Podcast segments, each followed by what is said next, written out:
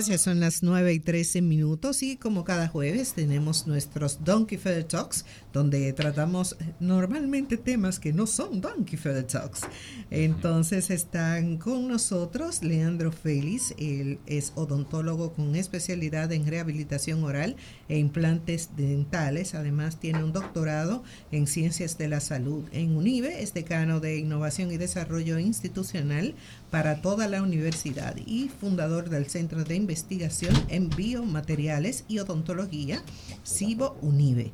También está con nosotros el doctor Henry Adames, él es odontólogo con maestría en ortodoncia y en UNIBE es investigador docente del Centro de Investigación en Biomateriales y Odontología CIBO UNIBE. Vamos a hablar sobre, como le había, estoy diciendo desde temprano, planificación digital, eh, rehabilitación e implantes, ortodoncia, además de diseño de sonrisa, biomateriales disponibles, escáner, impresoras digitales y ya entrándose por ahí la inteligencia artificial para, eh, bueno, para que alcancemos tener una, una sonrisa perfecta, digamos. Buenos días. buenos días. Por estar con nosotros. Muy buenos días. Gracias por tenernos aquí. ¿Cómo arrancamos? ¿Con qué arrancamos? Bueno, eh, Carlotti, gracias. Y el equipo por tenernos una vez más. Siempre nos reciben muy amablemente, tanto eh, para hablar de, de, la parte clínica y de investigación en odontología y biomateriales.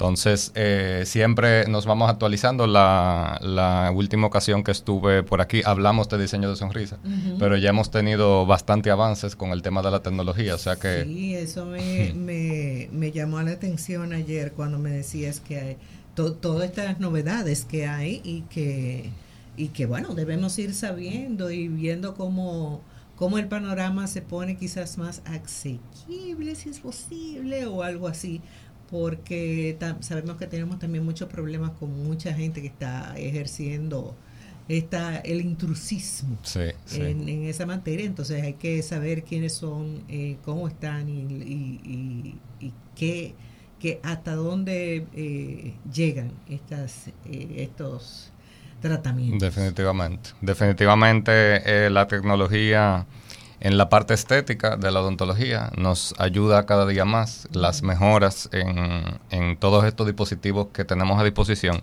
nos eh, dan herramientas para poder hacer una mejor planificación y tener un mejor resultado final del paciente.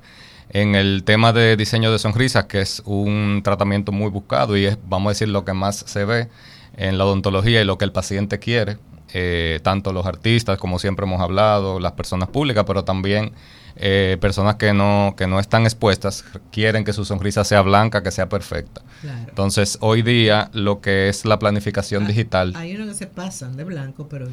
Exacto, y ahí viene precisamente la planificación digital, el conocimiento primero básico que debemos tener eh, del área, de cada, de cada especialidad, y combinado con esa buena herramienta de planificación digital nos hace tener un mejor resultado. Los escáneres intraorales, que hoy día ya son de uso, vamos a decir, casi común en la práctica diaria, tanto para rehabilitación como para ortodoncia. Ah, eso, eso que, que, dice algo que se hacía como con una pasta antes. Exacto, ya eh, como, como tú mencionabas, mencionabas antes, tenemos ahora otras opciones mucho más rápidas. Antes eh, yo tenía que tomar, todavía se toma porque se aplica para algunos tratamientos y, es válido para los trabajos manuales y se hace muy buen trabajo, pero los escáneres me facilitan que tengo una copia en 3D de lo que es la boca del paciente y puedo diseñar la, la, pieza que va a tener, el movimiento que tengo que hacer en la boca y en también seleccionar los materiales que voy a utilizar para el resultado final. Mm, interesante ahí esa parte de, lo, de los materiales porque eh, veo que están en investigación de biomateriales.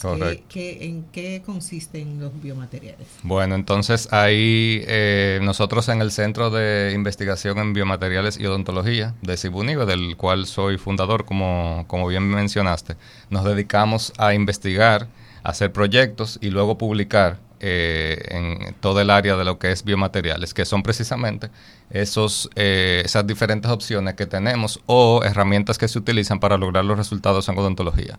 En el tema de las porcelanas, que es con lo que hacemos el diseño de sonrisa, ya hay múltiples opciones para lograr una estética. Más allá de la porcelana está el disilicato de litio, está también el circonio para las coronas, o sea, hay múltiples materiales. El circonio es una piedra. Circonio es una piedra y, y esto en odontología se usa un derivado una, una aleación diferente de, del circonio con un color eh, no metálico, sino con un color blanco, lo que da más dureza y más estabilidad. Entonces, a través del escáner y la planificación digital, se hacen unos encerados previos, unos diseños que se acuerdan entre el paciente y el doctor. El paciente ve el resultado eh, previo de cómo va a quedar y luego tengo la capacidad de copiar a través de ese escáner y ese diseño previo que hice en una impresora digital con ese biomaterial, esa pieza que voy a colocar en el paciente, ya sea para una carilla, que es en este caso para diseño de sonrisa, una corona, una corona sobre implante, o sea, todo lo que es la rehabilitación oral. Bien. También eh, el, doctor Adames puede hablar de, la parte de ortodoncia que se combina en rehabilitación y estética. Perfecto. Eh, doctor, eh, eh, no quiero decirle Henry, pobrecito, porque es jovencito. somos jóvenes, somos jóvenes. doctor Adames. la parte de ortodoncia es, esto donde se ponen los braques y, y, todo eso para, para, digamos, poner los dientes en su lugar. Sí, exacto. La especialidad de ortodoncia, muchas gracias primero que todo por, tenernos, por tenernos aquí hoy.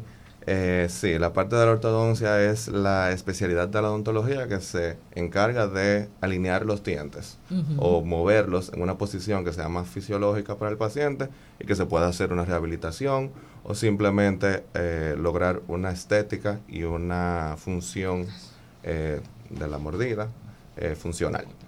Entonces, en la parte que el doctor hablaba de odontología digital, esto ha venido a revolucionar un poco todo lo que es, todas las especialidades de la odontología. en ortodoncia, eh, por ejemplo, tenemos eh, escáneres intraorales que nos permiten, como bien decía el doctor, planificar un tratamiento completo de principio a fin y luego, ya sea posicionando dientes, eh, posicionando brackets digitalmente y haciendo cubetas o haciendo alineadores que son lo que como el más común y el más famoso, un, shout out aquí para Invisalign, pero también hay alineadores que son locales y alineadores que son in-office, que los hacen los mismos ortodoncistas. Recuerda, perdón Carlotti, que ya el paciente no quiere brackets metálicos, el paciente también quiere estética en la ortodoncia. Hay un, hay un grupo todavía que quiere los metálicos.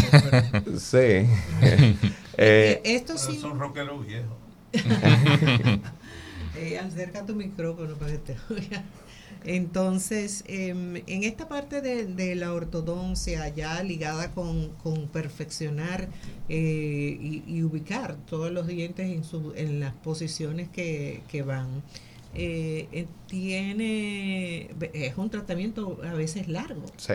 Y a veces hay mucha gente que, que tiene, que, que quizás no, no cuida adecuadamente y entonces se, se, le van, se mueven los dientes en otra dirección o se ponen flojos, eh, con la periodoncia también, que, no, no se tratan bien eh, precisamente porque tienen los braques y todo eso. La verdad es que con, la ortodoncia tenemos que tener eh, con el paciente un seguimiento, valga la redundancia, un seguimiento más de cerca con el cuidado de la higiene oral y las instrucciones de higiene en casa, porque definitivamente no es que la ortodoncia causa el problema, pero si no tenemos un cuidado más eh, exhaustivo, entonces pudiéramos eh, caer en lo que es la gingivitis, que es la inflamación de la encía, y por ende pérdida de hueso, que se flojen los dientes y así sucesivamente desencadenar hasta que podemos perder eh, una o varias piezas dentales si eso se transpola o se va a mayores, como dicen. Entonces, definitivamente los tratamientos, entonces la parte digital ha venido a ayudar un poco porque ya el, el, cepillado, las instrucciones de higiene, los utensilios son más fáciles de utilizar en casa porque es un alineador que yo me quito y me pongo, me puedo higienizar mejor. No es algo que tengo pegado en un diente que va a hacer que entonces tengamos más superficies retentivas y que entonces las placas se acumulen más fácilmente. Ok, eh, em, dale, Frank.